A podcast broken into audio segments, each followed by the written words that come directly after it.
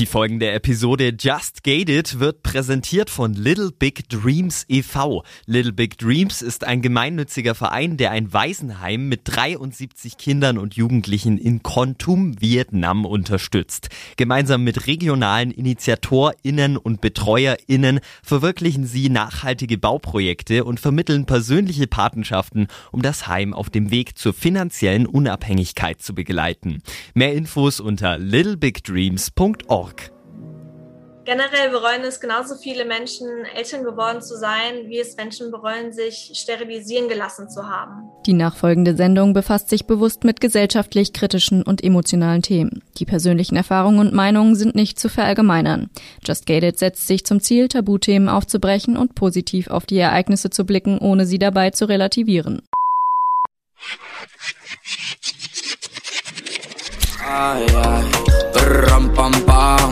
Just Gated. Der Podcast mit Shannon Gede.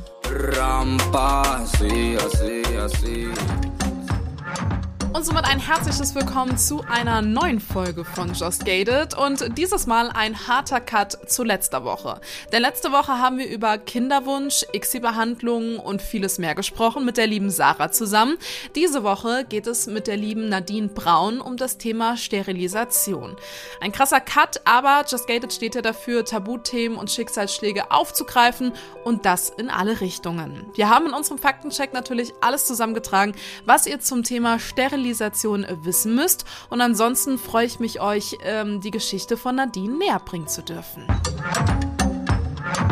Warum ist das Thema Sterilisation überhaupt irgendwann mal ein Thema für dich geworden? Das ist vielleicht ein bisschen witzig. Ich wusste schon immer, dass Sterilisation geht. Also, dass das prinzipiell eine Verhütungsmöglichkeit ist, weil meine Mutter sich selbst sterilisieren lassen hat nach meiner Geburt. Also wir sind zu zweit, meine Schwester und ich.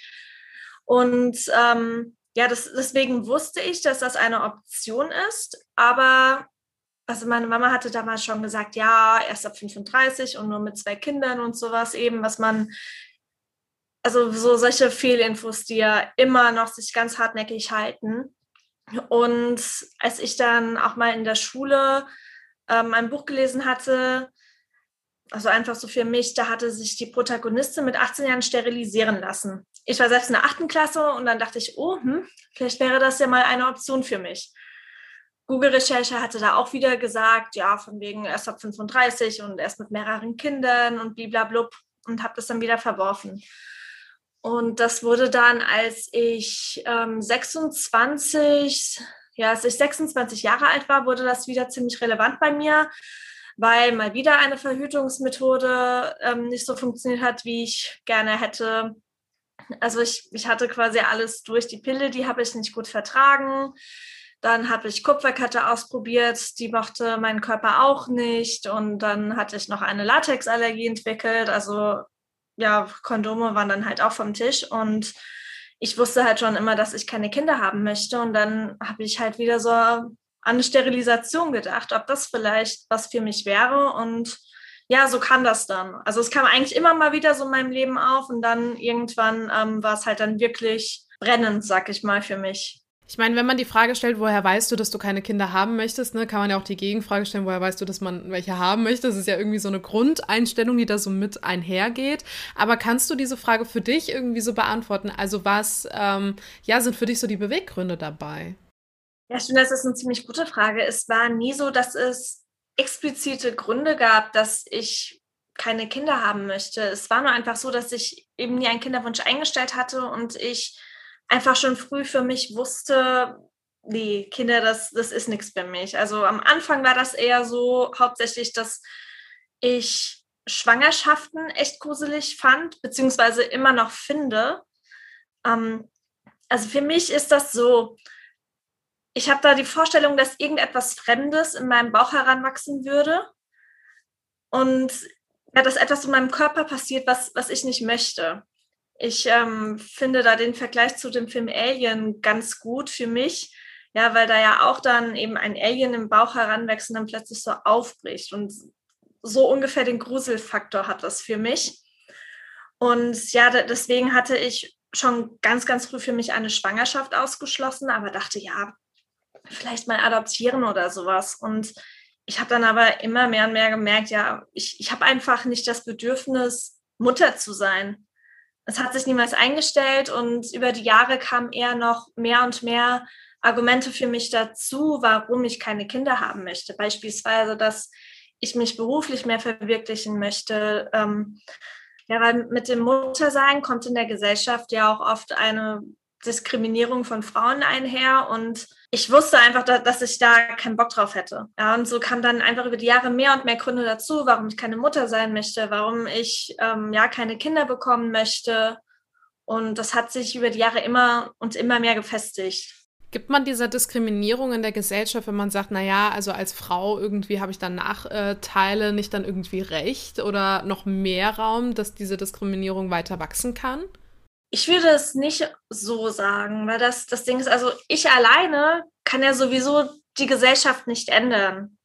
Und es ist ja jetzt auch nicht so, dass das der Hauptgrund wäre, dass ich keine Kinder haben möchte. Also es ist nicht so, dass ich sage, oh wow, Mütter werden voll diskriminiert, da habe ich keinen Bock drauf, also werde ich keine Mutter. Sondern es ist eher so, ich möchte sowieso keine Mutter sein.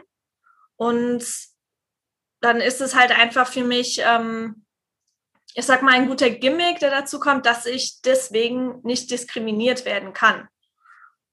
Ich glaube, so muss, muss man das eher sehen. Ich meine, andersrum ist es ja genauso. Wenn jemand Kinder haben möchte, findet der oder diejenige ja auch total viele Gründe, die halt dann cool sind für die. Für mich würden die halt dann einfach nicht zutreffen. Mit wie vielen Jahren hast du denn die Entscheidung dann getroffen? Mich sterilisieren zu lassen? Mhm. Das war mit, ähm, mit 26 Jahren habe ich die Entscheidung getroffen, mich sterilisieren zu lassen. Also dass das eben so konkreter wurde. Ich habe mir dann aber auch noch mal Zeit gelassen, habe mich ausgiebig informiert. Ich war dann auch noch mal ähm, zwischendurch im Ausland für ein halbes Jahr und habe da halt dann wirklich sehr stark in mich hereingehört, ob es wirklich etwas ist, das ich möchte, was ich auch permanent möchte und ja, also mit 26 habe ich einen Entschluss gefasst und mit 27, also ungefähr ein Jahr später, hatte ich dann die OP. Und wenn bei den Online-Recherchen immer so rauskommt, ja, erst ab 35, mit was wird das begründet? Und zum anderen hat dir das Hürden bereitet? Ja, das ist eine gute Frage, mit was das begründet wird, dass man erst mit 35 sich sterilisieren lassen dürfte. Denn es stimmt halt einfach nicht. Rechtlich ist es in Deutschland erlaubt, sich mit 18 Jahren sterilisieren zu lassen, wenn man ähm, ja, weil man halt keinen rechtlichen Vormund hat. Ja, also wenn man halt einfach selbst für sich bestimmen kann und ähm, also quasi, wenn man selbst Verträge abschließen kann, dann kann man sich auch sterilisieren lassen, sobald man 18 Jahre alt ist. Ärzte und Ärztinnen, ähm, die wählen oft irgendein, ja, irgendeine magische Grenze, sag ich mal. Die kann bei 35 liegen, die kann auch mal bei 25 liegen je nachdem, was man da so hört, oder man müsste ein paar Kinder haben. Aber das, ähm, also es fundiert halt einfach nicht auf Logik, sondern es ähm, hat wohl mehr etwas damit zu tun, dass man Frauen abspricht, dass sie keine Kinder haben möchten. Ja, es ist wohl so, dass die Gesellschaft immer noch denkt, ja, eine Frau die will ja auf jeden Fall Kinder haben. Und wenn da jemand sagt, nee, die möchte keine Kinder, das kommt natürlich noch. Sobald der richtige Mann da ist oder sobald man einen besseren Job hat oder sobald die Uhr anfängt zu ticken. Ja, das sind alles so, so Sachen, die sind, glaube ich, so tief drin in den Köpfen der Menschen. Ähm, ja, so dass sich das so festgesetzt hat. Aber es gibt halt keine rechtliche Erklärung dafür dass manche Ärzte und Ärztinnen halt erst ab 35 dann eine Sterilisation durchführen. Weißt du rein zufällig, ob das bei Männern anders ist, diese Altersgrenze? Männer dürfen oder halt eben ähm, Menschen mit Methoden dürfen sich ja auch ab 18 Jahren ähm, sterilisieren lassen. Also eine Vasektomie darf dann durchgeführt werden. Die stoßen allerdings nicht auf so viele Hürden. Also allein schon, wenn man mal Sterilisation oder Vasektomie googelt, ähm, ja, ich, ich meine, es, es gibt Webseiten, wo ganz, ganz viele Ärzte und Ärztinnen aufgelistet sind, die Vasektomien durchführen. Ja, in, in Berlin, da gab es sogar mal Werbung dafür, einfach so auf der Straße, auf Plakaten. Ja, hier und hier kannst du eine Vasektomie bekommen. Das gibt es halt alles bei Sterilisation nicht. Und ähm, ja, also ich habe auch mit meinem Verein selbstbestimmt steril halt erlebt, dass einfach Frauen da sehr, sehr viele Steine in den Weg gelegt werden, während Männer eher, ähm, ja, die müssen einen Anruf tätigen beim Arzt oder einer Ärztin und nächste Woche können sie dann die Vasektomie bekommen. Natürlich auch nicht immer, ja, da gibt es auch Ärzte und Ärztinnen, die sagen auch bei Männern, wenn sie vielleicht erst 20 sind, ja, warte mal noch fünf Jahre. Aber da ist schon eine sehr, sehr starke Tendenz erkennbar, dass Männer viel, viel einfacher an Vasektomien kommen als Frauen an Sterilisation, beziehungsweise eben äh, Menschen mit Hoden und Menschen mit Uterus. Faktencheck. Präsentiert von Unverpackt Darmstadt Aschaffenburg. Für die Sterilisation, die nicht medizinisch indiziert ist, gibt es keine offiziellen Richtlinien. Das heißt, es gibt auch keine Altersbegrenzung, ab wann eine Sterilisation durchgeführt werden darf und ab wann nicht. Die einzige Voraussetzung wäre demnach, dass die Person 18 Jahre alt ist. Allerdings ist es Ärztinnen freigestellt, selbst zu entscheiden, ab wann sie eine Sterilisation durchführen. Die Altersbeschränkung legen sie dann selbst fest. Laut der Bundeszentrale für gesundheitliche Aufklärung ist die Sterilisation die vierthäufigste Verhütungsmethode in Deutschland. Insgesamt 4% der Frauen und 4% der Männer sind sterilisiert. Bei der Sterilisation für Frauen gibt es drei verschiedene Methoden. Da ist zum einen die Entfernung der Eileiter, die nicht rückgängig zu machen ist. Dann gibt es noch das Durchtrennen der Eileiter und ähm, das Durchtrennen und das zusätzliche Veröden der Eileiter. Bei dem Eingriff der Sterilisation ist die Frau bzw. die Person mit Uterus immer in Vollnarkose. An dieser Stelle muss noch mit einem Irrglauben aufgeräumt werden, denn die Eierstöcke bleiben dabei unangetastet. Das bedeutet, dass die Hormonproduktion durch die Sterilisation nicht beeinträchtigt wird. Zudem kommt es immer noch zu einem Eisprung und die sterilisierte Frau bzw. die Person mit Uterus hat weiterhin einen Zyklus und menstruiert. Durch eine Verödung der Gebärmutterschleimhaut könnte auch eine Menstruation verhindert werden. Dabei wird die Gebärmutter von innen verödet, sodass sich keine Schleimhaut mehr aufbauen kann während des Zyklus und somit diese Schleimhaut auch nicht bei der Menstruation abgeblutet wird. Auch bei diesem Eingriff bleiben die Eierstöcke unversehrt und es kommt nicht zu einer Beeinträchtigung der Hormonproduktion. Die Sterilisation des Mannes nennt sich auch Vasektomie und hierbei werden die Samenleiter durchgeschnitten. Der Eingriff wird ambulant durchgeführt und mit einer lokalen Betäubung, also nicht mit einer Vollnarkose wie bei einer Frau. Das Risiko für Komplikationen ist zudem wesentlich geringer, denn das Durchtrennen erfolgt im Hoden, der außen liegt. Bei einer Frau muss immer invasiv gearbeitet werden, also es wird in der Bauchhöhle gearbeitet. Dabei kann es dann zu Verletzungen des Darmes kommen. Aber es gibt noch einen weiteren interessanten Unterschied. Denn laut einer Langzeitstudie steigt das Risiko für Männer, die eine Vasektomie hatten, an Prostatakrebs zu erkranken. Bei Frauen, die sich haben sterilisieren lassen, sinkt das Risiko auf Eierstockkrebs. Was passiert denn so ganz genau bei der Sterilisation? Also ich glaube, die Aufklärung in dem Bereich ist auch total äh, ja minimal gehalten, weil das eben auch so ein Tabuthema ist. Ne? Ähm, ich kann mir jetzt zum Beispiel, also vor dem Gespräch konnte ich mir gar nicht so richtig vorstellen, was da jetzt eigentlich gemacht wird. Vielleicht kannst du das mal erklären oder wie du das auch empfunden hast mit der Aufklärung, den Arztgesprächen. Ähm, da kannst du uns gerne mal auf die Reise mitnehmen. Also bei einer Sterilisation ähm, ist es in Deutschland so, dass entweder die Eileiter entfernt werden oder verödet werden. Also verödet bedeutet, dass sie quasi verbrutzelt werden über zwei, drei Zentimeter und durchtrennt werden. Ähm, früher wurde, wurden noch Methoden angewandt, wie dass Clips verwendet wurden oder dass die Eileiter einfach nur durchschnitten und dann an der Bauchdecke fest, ähm, festgenäht wurden. Aber in Deutschland ist mittlerweile halt entweder die Entfernung der Eileiter oder die Verödung der Eileiter gängig.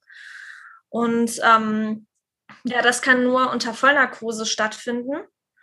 Und ich glaube, das schreckt vielleicht auch so im, im Bewusstsein der Gesellschaft die Leute auch ein bisschen ab, weil ja, oh mein Gott, Vollnarkose, denken dann alle immer, das wäre eine total große OP aber ist es gar nicht. Das findet minimalinvasiv statt mit einer Bauchspiegelung. Ähm, ich habe nur einen einzigen Schnitt im Bauchnabel bekommen. Da sieht man auch überhaupt keine Narbe mehr. Je nachdem, wo man das machen lässt, je nachdem, welche Klinik, welche Arztpraxis, ähm, ja, sind es dann eben eins bis, bis vier ganz kleine Schnitte.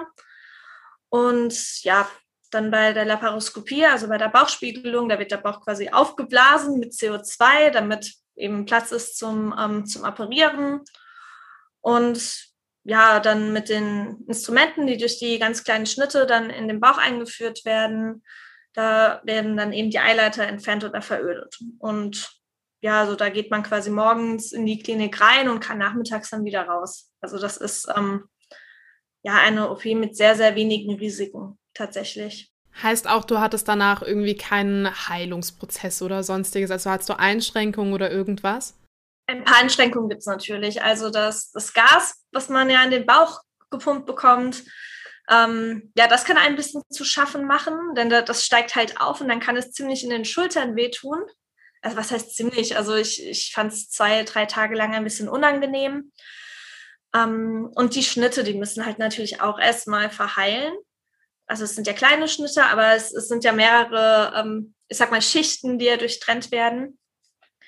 Und ähm, was bei mir richtig krass war, ich, ich hatte so richtigen Muskelkater des Todes im Bauch am Tag nach der OP. Ich schätze mal, weil ja der Bauch dann so aufgeblasen wird und weil ja, ähm, ja auch einfach das ein bisschen dran rumgezählt wird, sag ich mal.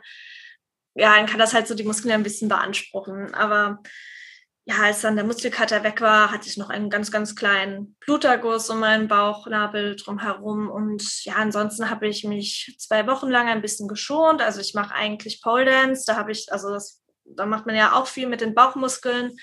Da habe ich mich dann zwei Wochen ein bisschen geschont und habe dann halt einfach wieder geguckt, was, was geht und ähm, ja, ob ich irgendwie Schmerzen hatte oder ob es eher unangenehm war, wenn ich ähm, ja meine Bauchmuskeln belastet hatte. Ähm, was ich gemerkt hatte, war, dass ich ungefähr zwei Monate lang noch, wenn so direkt Druck vorne auf dem Bauchnabel kam, zum Beispiel durch Hosen oder wenn ich eben an der Stange beim Sport etwas gemacht habe, das war halt unangenehm. Aber das hat dann auch alles komplett aufgehört nach den zwei Monaten. Wie ähm, ist das denn überhaupt? Äh, hast du vorher dann auch mit deiner Frauenärztin Alpha gesprochen oder hat man da auch eine psychologische Beratung davor noch? Also wie so ein Test, wie bei auch zum Beispiel in der Abtreibung kommt mir direkt in den Sinn, dass man da ja auch erstmal so ein Gespräch hat. Ist das da ähnlich? Also bei mir war das ziemlich einfach, wie ich an meine Sterilisation gekommen bin. Aber das ist auch echt nicht die Regel. Also ich bin zu meiner Frauenärztin gegangen, habe ihr von einem Sterilisationswunsch erzählt. Sie hat jetzt nicht gerade einen Luftsprung gemacht, ähm, aber sie hat mir dann direkt auch eine Anlaufstelle genannt, ähm, hier auch in Mainz, wo ich mich sterilisieren lassen kann. Das hat sich auch mit meinen Infos gedeckt, die ich von, vom Verein Selbstbestimmt Steril bekommen habe. Die hat mir nämlich auch schon diese Anlaufstelle genannt. Und ähm, Genau, also ein psychologisches Gutachten braucht man dafür nicht. Also rechtlich ist es nicht vorgesehen. Manche Ärzte und Ärztinnen verlangen allerdings eins. Also ist das eigentlich total absurd. Also da, die verlangen dann ein Gutachten, dass man sich sicher ist, dass man keine Kinder haben möchte und dass es ja etwas Permanentes ist und ja, dass das mit einem alles in Ordnung ist, nur weil man halt keine Kinder haben möchte es ist halt total absurd, wenn man das mal so andersrum sieht. Man braucht ja auch kein psychologisches Gutachten, wenn man Kinder haben möchte. Und das ist ja genauso permanent. Also das ist, ähm, ja, und ich, ich finde, das ist auch ein, das spiegelt auch einfach wieder so die Gesellschaft wieder, wo man, wo, wo die Leute anscheinend denken, dass man als Frau eben Kinder zu bekommen hat. Beziehungsweise, ähm, ja, selbst wenn man ja auch schon Kinder hat, kann es ja auch genauso schwer sein, eine Sterilisation zu bekommen. Also ich hatte, wie gesagt, total Glück, wie, wie das bei mir lief. Also ganz easy bei meiner Frauenärztin und dann auch ähm, das ähm, Aufklärungsgespräch dann in der Klinik. Das war auch ganz entspannt. Ich musste mich auch nicht rechtfertigen oder sowas. Da hatte mir der Arzt nur erklärt, wie halt die OP abläuft. Und ja, ich, ich hatte mir auch schon so alle meine Gründe und sowas zurechtgelegt, aber wollte er gar nicht hören. Er hat nur, nur einmal gefragt, ja, sind Sie sich sicher? Und ist ihnen auch bewusst, dass das etwas Permanentes ist. Und ja, habe ich beides bejaht und gut war das. Wer trägt denn überhaupt solche Kosten für eine Sterilisation? Wie viel kostet das eigentlich? Kann man sich das auch, ähm, wenn man jetzt äh, beispielsweise 18 ist, überhaupt leisten? Oder ist man da irgendwie auf Unterstützung angewiesen? Oder wie ist das? Also eine Sterilisation, da muss man die Kosten für selbst tragen, wie für alle Verhütungsmittel hier in Deutschland. Und die Kosten sind bei ungefähr 800 Euro. Also es kommt immer drauf an, wo es ist. Ja, das schwankt. Manche zahlen mal nur 500 Euro, dann zahlen manche sogar 1200 Euro. Aber so im Schnitt kann man mit 800 Euro rechnen. Ob man sich das mit 18 Jahren schon leisten kann, ja, ist halt die Sache, ne? Ähm, teilweise gibt es aber ähm, ja, Unterstützungsstellen, die, ähm, ja, die einem dann teilweise die OP bezahlen.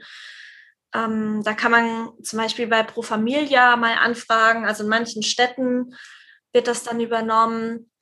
Ähm, was wir auch schon oft hatten, also was auch schon uns oft Vereinsmitglieder erzählt hatten, dass wenn sowieso eine OP ansteht, meistens ähm, wenn sie ja, wenn sie eine OP bekommen wegen Endometriose, dass da Endometrioseherde entfernt werden sollen, dann mussten sie nur die Sterilisation an sich bezahlen, aber nicht die Narkosekosten. Und die Narkose ist halt das, was so verdammt teuer ist an der OP. Und dann, ja, hat die Sterilisation an sich dann auch nur noch, ja, viel weniger gekostet, vielleicht 200 Euro. Wenn man jetzt sagt, ähm, okay, du hast das in relativ jungen Jahren, ne? ich will das in Anführungszeichen setzen, weil das kann ja äh, schon als Kritik dann irgendwie ähm, zu dir kommen. Ähm, kommt da auch schnell die Frage, ob man das bereut oder Angst davor hat und wenn äh, ja, ob man das rückgängig machen kann? Also kann man eine Sterilisation rückgängig machen?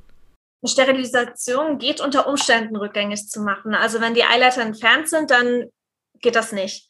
Wenn man die Eileiter allerdings durchtrennt und verödet bekommen hat, dann kann man ähm, ja das wieder refertilisieren. Das heißt, die, ähm, je mehr von den Eileiterenden noch übrig ist, desto eher können die dann wieder refertilisiert werden, also wieder verbunden werden. Ähm, ja, die Erfolgsquote, also dass man danach wieder schwanger werden kann, liegt bei naja, eine weite Range zwischen 20 und 80 Prozent. Ähm, ich glaube, bei einer Vasektomie liegt es bei ungefähr 60 Prozent oder so. Also prinzipiell geht das rückgängig zu machen. Ähm, ansonsten ist aber auch eine In-vitro-Fertilisation möglich, also eine künstliche Befruchtung. Denn am Uterus funktioniert ja noch alles. Ja, also es ist ja nur, dass die, ähm, ja, dass die Eizellen nicht mehr in Richtung Uterus wandern können und deswegen nicht mehr auf die Spermien treffen können warum eben eine Sterilisation funktioniert. Genau, die andere Frage mit dem Bereuen. Ähm, ich meine, da habe ich mir natürlich auch Gedanken drum gemacht. Ich meine, es ist eine, ähm, ja, eine Sterilisation ist etwas Permanentes und da mache ich mir natürlich, habe ich mir natürlich Gedanken drum gemacht, ob ich das bereuen könnte. Und ähm, ja, ich hatte ja noch nie einen Kinderwunsch gehabt. Und das hat sich ja über die Jahre immer und immer mehr manifestiert. Und dann dachte ich mir, warum sollte ich jetzt in fünf oder zehn Jahren plötzlich so eine 180-Grad-Wendung machen? Also das wäre einfach nicht logisch gewesen. Und ähm, was auch ein sehr ausschlaggebender Gedanke war, auf den ich dann kam, war, dass ich es vorziehen würde, zu bereuen, keine Kinder bekommen zu haben, als dass ich es bereue, Kinder bekommen zu haben. Ja, dann, wenn ich keine bekomme und ich bereue es, ja, dann ist es halt mein Pech. Dann kann ich aber trotzdem mich ähm, zum Beispiel in, in das Leben von Kindern von Freunden oder Freundinnen einbringen oder kann mich mit Kindern irgendwie so engagieren. Ja, da gibt es ja auch genug Programme. Wenn ich allerdings Mutter werde und das bereue, dann ist halt noch mindestens eine andere Person darin involviert. Du hattest auch schon angesprochen, dass du im Verein selbstbestimmt äh, steril bist. Ähm, du hast ja jetzt gerade schon gesagt, deine Geschichte war eigentlich vollkommen problemlos. Also da hast du jetzt keine riesige Hürden auch bei den Ärzten gehabt. Was bekommst du denn so im Verein mit? Auf was für Gegenwind stoßen denn ähm, ja, Vereinsmitglieder oder Leute, die sich euch anvertrauen? Oh, da gibt es ganz verschiedenen Gegenwind, den die Leute bekommen, wenn sie sich sterilisieren lassen. Also angefangen vielleicht beim Partner oder der Partnerin. Also ich meine, im besten Fall ist man ja mit jemandem zusammen, der da so komplett auf einer Linie mit einem ist, ja, dass ähm, der Partner oder die Partnerin eben auch keine Kinder möchte oder keine Kinder mehr möchte. Ähm, allerdings kann es da halt schon anfangen, dass die Partner oder Partnerinnen dagegen sind dann die Familie, vor allem die Eltern, ähm, die können da sehr enttäuscht reagieren. Also uns haben da schon welche ähm, erzählt, dass die Eltern jetzt nicht mehr mit denen reden, weil sie jetzt so enttäuscht sind, dass sie um ihre Enkelkinder gebracht werden. Ähm, ja, dann welche aus dem Freundeskreis, die einem dann vielleicht das, das Frausein sogar absprechen, weil man keine Kinder möchte oder weil man jetzt eben keine Kinder mehr bekommen kann. Ähm, ja, vielleicht auch Gespräche unter Kollegen oder Kolleginnen, ja, also wenn es, ich meine, es ist ja auch einfach so ein bisschen Smalltalk-mäßig, wenn man so über die Kinder spricht und wenn man dann sagt, ja, nee, man möchte keine Kinder oder man ist sterilisiert, dass man dann schief angeguckt wird. Also ist, es gibt da halt welche, die, die gehen total offen damit mit rum, sind total cool damit. Und dann gibt es halt dann so welche, die behalten das wirklich komplett für sich, weil sie eben Angst vor negativen Reaktionen haben oder weil sie eben schon negative Reaktionen bekommen haben. Und dann gibt es natürlich ähm, noch so Gegenwind, wenn man halt irgendwie öffentlich damit umgeht, ja, dann, dann gibt es natürlich äh, auch immer mal irgendwelche Kommentare im Internet, ne? aber es sind halt Kommentare im Internet. Wie sehr trifft dich das dann aber? Also ich meine, du sagst es gerade so, ja, Kommentare im Internet, aber wenn es aus einem privaten Kreis vielleicht dann auch kommt, ähm, wie geht man damit um? Also gehst du damit sehr offen um? Sagst du, ja, ich bin sterilisiert und ähm, das ist ja nicht dein Problem, oder? also ich gehe total offen damit um, aber ich habe auch das Glück, dass bei mir niemand negativ reagiert hat. Also ich, ich fand das total cool. Ich, ähm, also ich, ich hatte das halt zuerst so komplett mit mir selbst ausgemacht. Ja, hatte, also OP-Termin stand schon alles und sowas. Und dann habe ich angefangen, erstmal so meinen drei besten Freunden das so zu erzählen. Ja, hier übrigens, ich, ich sage ja schon lange, dass ich keine Kinder möchte. Und naja, jetzt lasse ich mich halt sterilisieren. Wollte dann gerade schon anfangen, mich so zu rechtfertigen, was so meine Gründe dafür sind und alles dann haben die direkt gemeint, ja, so what, ist doch cool für dich. Ja, also es ist, ist ja geil, wenn du das machst. Ja, also, also Freunde und Freundinnen von mir haben sich total für mich gefreut. Ähm, ja, ich, ich hatte ein bisschen Bammel, es meinen Eltern zu erzählen, weil ich eben ja auch schon so oft mitbekommen hatte bei anderen, dass die Eltern dann enttäuscht waren. Ah, das war, das war auch total easy. Ja. Also ich hatte es meiner Mutter so zuerst erzählt und sie dann einfach so, oh, okay was hätte ich gerade erzählt, dass ich mir nächste Woche Schuhe kaufen gehe. Und habe ich gefragt, ja, hä, bist du nicht enttäuscht oder sowas? Ja, nee, warum sollte ich denn enttäuscht sein? Du sagst ja schon seit Jahren, dass du keine Kinder willst. Also, also ja, das, das wirklich, das sind wirklich alle Menschen einfach nur happy für mich. Ja, dass ich halt weiß, was ich will und dass ich halt danach lebe. Wie man mit negativen ähm, Kommentaren umgehen kann. Ähm, also mir hat es sehr geholfen, mich mit anderen auszutauschen, auch in unserer Vereins-Facebook-Gruppe. Ähm, ja, einfach um so unter Gleichgesinnten, sag ich mal, zu sein. Denn ähm, man ist ja sehr in der Minderheit, wenn man sich sterilisieren lässt und dann steht man vielleicht auch so komplett alleine damit da im eigenen Umfeld. Und dann ja, kann das vielleicht sehr einsam sein oder dass man sich einfach komisch ähm, deswegen vorkommt. Und ja, so der Austausch dann in unserer Facebook-Gruppe, der hat mir einfach sehr geholfen ähm, zu sehen, ja, das ist total valide, dass ich den Wunsch halt ähm, nach einer Sterilisation habe, beziehungsweise dass ich mich sterilisieren lassen habe. Und ähm, ja, so im Austausch, da, da kommen dann auch einfach so, so ein paar Entgegnungen, ne, was man dann eben sagen kann. Wir haben da auch so unser Bullshit-Bingo und ähm, ja, da, da gibt es dann halt einfach so, so Entgegnungen auf so, ja, auf, auf so Sprüche, die dann kommen. Da dann zum Beispiel, ja, wer, wer soll denn mal später meine Rente zahlen und sowas, ne? Als, als ob nicht jeder von uns da, da so jetzt schon Geld einzahlen wird und was weiß ich. Also das, das hat mir halt einfach sehr geholfen, um da auch einfach ähm, selbstsicherer in den Entgegnungen zu werden. Also den potenziellen Entgegnungen. Wie gesagt, ich, ich musste mir ja nichts anhören, aber ja, einfach, dass man so selbstsicherer auftreten kann. Und das würde ich halt wirklich jedem raten, dass, dass man sich einfach Gleichgesinnte sucht, sich mit denen austauscht, um, um dann selbstbewusster zu werden, damit man einfach weiß, ja, das ist total valide, was ich mache. Ich finde das so spannend, dass du gesagt hast, äh, andere Leute haben anderen dann diese Weiblichkeit abgesprochen. Ne? Und äh, auf den Gedanken kaue ich gerade schon so die ganze Zeit ein bisschen rum, weil wenn eine Frau äh, eben nicht schwanger werden kann aus biologischen Gründen ähm, und äh, da eben, äh, ja, also kinderlos ist, ähm, dann ist es ja erst mit äh, viel Mitleid auch irgendwie verbunden und alle haben irgendwie, ne, verstehen die Situation und trotzdem spricht man ja gut zu und sagt so, ja, aber das macht dich ja jetzt nicht unweiblicher so, ne? Also wenn man das Argument herbeizieht.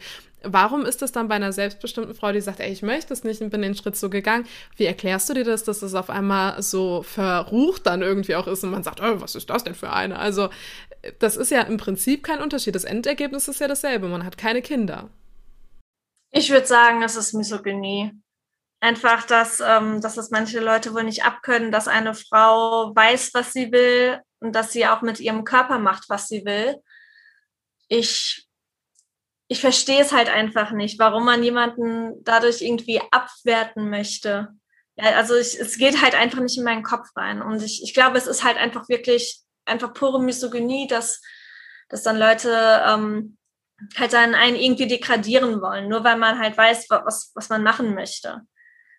Ähm, ich meine, es, es gibt ja leider auch immer noch so die Bagage, die, die meint, dass Frauen nur dazu gut wären, Kinder zu bekommen und, und am Herd zu stehen. Und ja, wenn man das dann halt eben nicht macht, dann weiß nicht weiß nicht, warum, warum es die, die Leute so trifft. Ich glaube, es hat auch viel damit zu tun, dass, ähm, ja, dass man den Leuten vielleicht auch zeigt, dass es andere Lebensrealitäten als die eigene gibt.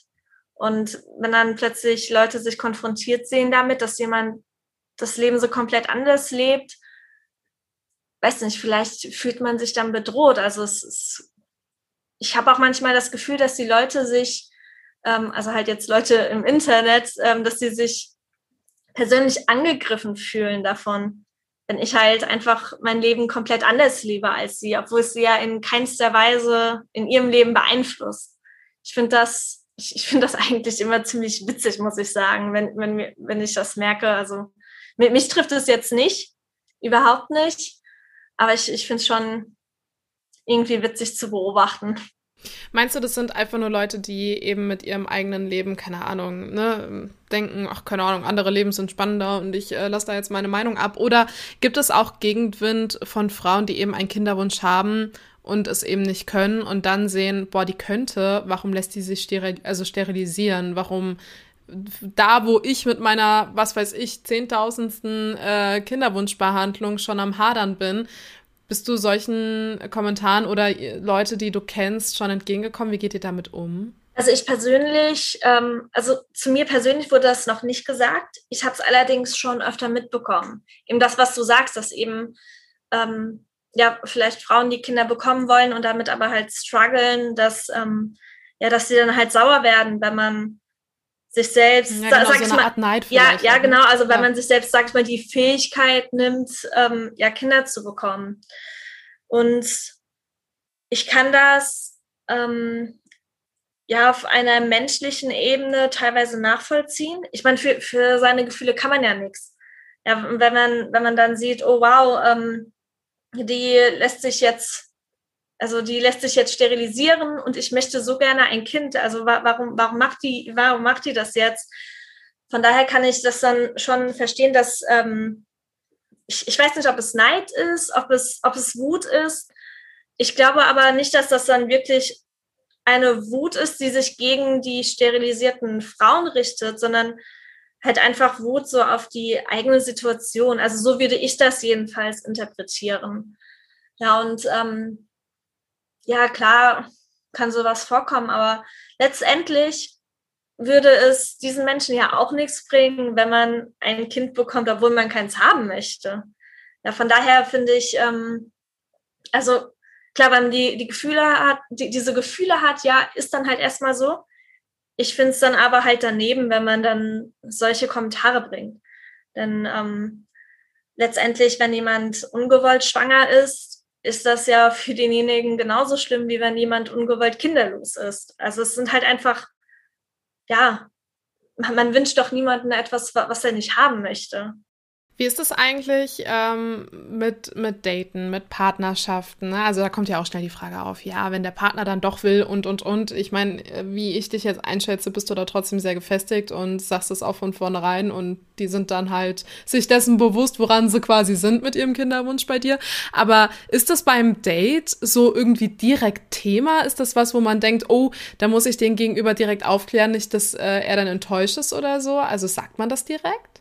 Ich glaube, das ist ganz unterschiedlich, wie man das so handhaben will. Also ich hatte bisher nur Beziehungen mit Menschen, die auch keine Kinder wollten. Das war eher Zufall. Also ich bin jetzt meine ähm, meiner dritten langfristigen Beziehung. Bei, bei den ersten beiden war es halt einfach Zufall, dass ähm, die auch keine Kinder wollten.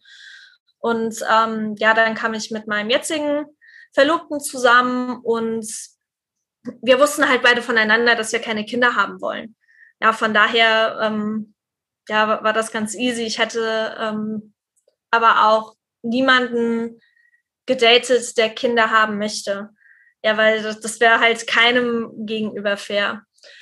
Ähm, ja, wir hatten uns da auch schon oft in unserer Gruppe zu ausgetauscht. Ähm, ich bin sehr dafür, dass wenn man wirklich auf der Suche nach einer langfristigen Beziehung ist, dass man direkt so, sagt mal, die, die Fakten auf den Tisch knallt. Ja, denn sonst verschwendet man ja nur die eigene Zeit und die Zeit des anderen. Also ich bin halt sehr dafür, da ehrlich zu sein. Ich habe leider auch schon oft ähm, halt mitbekommen von anderen, dass dann der andere gesagt hat, der oder die andere gesagt hat, ja, ich möchte ja auch keine Kinder oder hm, ja, ich weiß es noch nicht. Einfach nur, weil die dann halt gehofft haben, dass man noch seine Meinung ändern würde. Ja, also so nach Motto, ach ja, jetzt bin ich ja der oder die Richtige und dann ändert der oder die andere schon seine Meinung. Ähm, nee, also ich meine, das ist ja keinem gegenüber fair. Ich bin da sehr dafür, dass man da offen mit umgeht. Ich glaube, wenn man jetzt einfach nur einen One-Night-Stand haben möchte, muss das nicht unbedingt auf den Tisch.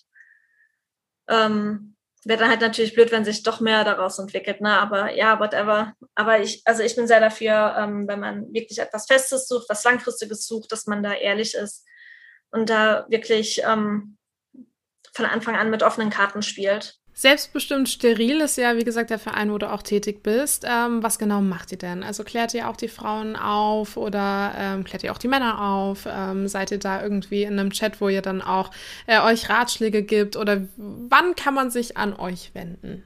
Ähm, genau, mit unserem Verein Selbstbestimmt steril arbeiten wir an einem deutschlandweiten Verzeichnis, wo Arztpraxen und Kliniken dann ähm, drin sind von Ärzten und Ärztinnen, die Sterilisationen durchführen. So, das ist halt unser Hauptziel. Ähm, ja, einfach, dass man ein deutschlandweites Verzeichnis hat, dass, damit man direkt weiß, wo man sich hinwenden kann. Wir liefern auch Aufklärungsarbeit, also wir haben auch FAQs auf unserer Website. Wir bieten Austausch an in unserer Facebook-Gruppe. Ähm, in regelmäßigen Stammtischen, dass man sich ein bisschen vernetzen kann. Ich hatte ja vorhin schon gesagt, dass ich es total hilfreich fand, mich ja auch mit anderen zusammen auszutauschen, so über die Situation. Und ja, an uns können sich alle Menschen mit Uterus wenden. Ja, also es sind ja nicht nur Frauen, es ähm, können ja auch nicht-binäre Personen sein oder Transpersonen. Und ja, also an uns können, sie, können sich da alle wenden, die eben einen Uterus haben und sich sterilisieren lassen möchten. Und ja, man kann dann entweder auf unserer Karte gucken, wo es Anlaufstellen gibt, aber wir haben auch noch eine interne Liste von Ärzten und Ärztinnen, die eben noch nicht öffentlich darauf verzeichnet sind. Und da geben wir dann aber die Infos auch gerne einfach per Mail weiter. Wenn du sagst, die Ärzte, die noch nicht öffentlich darauf verzeichnet sind, ist das wie bei Abtreibung, dass sie dafür keine Werbung machen dürfen? Nee, das ist nicht so, dass sie keine Werbung machen dürfen. Ähm, es ist eher so, dass es ein bisschen langwierig ist, ähm, halt das mit den Ärzten und Ärztinnen abzuklären, ne, wegen Datenschutz. Deswegen, also wir, wir schreiben halt die Ärzte und Ärztinnen an, warten auf eine Antwort, telefonieren hinterher und nochmal und nochmal. Und dann dauert das halt einfach ähm, immer ein bisschen, bis man dann da die definitive Antwort hat. Manche Ärzte und Ärztinnen möchten aber auch nicht öffentlich gelistet werden, weil sie ähm, ja halt teilweise dann auch negative Konsequenzen oder eher negative Kommentare befürchten, vielleicht von Kollegen oder Kolleginnen. Es ist, ähm, so wie ich das einschätze, jetzt nicht so krass wie bei Abtreibungen oder so. Ja, aber es, ich meine, Sterilisation, vor allem bei Frauen oder Menschen mit Uterus, ist halt einfach noch ein Tabuthema. Und deswegen möchten das einfach manche Kliniken nicht öffentlich machen. Vor allem, ähm, ja, es hat mir jetzt auch schon öfter, ne, dass wenn wenn es eine Kinderwunschklinik ist, wo aber auch Sterilisationen durchgeführt werden, dass die das dann halt auch nicht öffentlich auf ihrer Website haben und auch nicht eben öffentlich dann gelistet werden möchten. Was ist denn für dich ganz persönlich das Positive an deiner Sterilisation? oh, da gibt es viele positive Sachen. Also zuerst einmal ähm, ist es eine ungemeine Erleichterung zu wissen, dass ich nicht mehr schwanger werden kann. Also nicht mehr einfach ungewollt schwanger werden kann. Da ist mir schon ein riesiger Stein vom Herzen gefallen.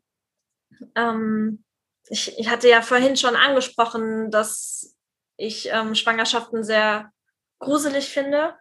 Und ich hatte dann auch ähm, immer, oder was heißt immer, wenn ich dann halt überfällig war mit meiner Tage, habe ich dann auch öfter mal Panik geschoben, dass ich schwanger sein könnte. Ja, dann wieder Schwangerschaftstest gemacht, okay, alles easy. Und ja, jetzt ähm, bin ich da halt viel, viel entspannter, kann dann natürlich auch mein Sexleben besser genießen. Ähm, ich muss halt einfach nicht mehr an Verhütung denken. Ne? Also es ist jetzt nicht so, dass, dass ich jeden Tag eine Pille einschmeißen müsste oder dass man immer darauf achten muss, dass das Kondom nicht reißt und was weiß ich. Also das ist halt sehr entspannt. Und ähm, ja, ich, ich glaube, es ist einfach so eine entspannende Gewissheit, dass ich halt keine Kinder haben werde. Ja, einfach, dass, ähm, dass die Sache für mich erledigt ist. Das finde ich sehr, sehr positiv. Was würdest du denn ganz persönlich auch Menschen raten, die mit dem Gedanken spielen, sich sterilisieren zu lassen? Den würde ich raten, dass sie sich von niemandem reinreden lassen. Es ist das eigene Leben. Das sollte man so fühlen, wie man das möchte. Und ja, halt einfach man selbst sein und in sich komplett reinhören, nicht judgen. Das war die neueste Folge von Just Gated mit der lieben Nadine zusammen. Nächste Woche darf ich euch die liebe Christina vorstellen. Sie hat Angst, rot zu werden. Ein Thema, was mir vorher gar nicht so bewusst war. Umso spannender waren natürlich auch die Fragen und demnach auch das Gespräch. Also in den Terminkalender eintragen, die Folge auf gar keinen Fall verpassen. Und wenn ihr noch mehr zu Nadine erfahren möchtet zum Thema Sterilisation, dann solltet ihr uns auf Instagram folgen. Du kennst jemanden, dessen Geschichte zum Podcast passt oder möchtest selbst ein Teil von Just Gated werden? Dann schicke deine Anfrage an gaede.management at gmail.com. Das war die neue Folge von Just Gated.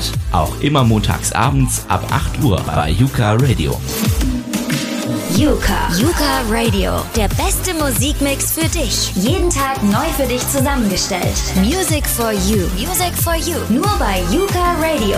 Alle Infos checkst du online. yukaradio.de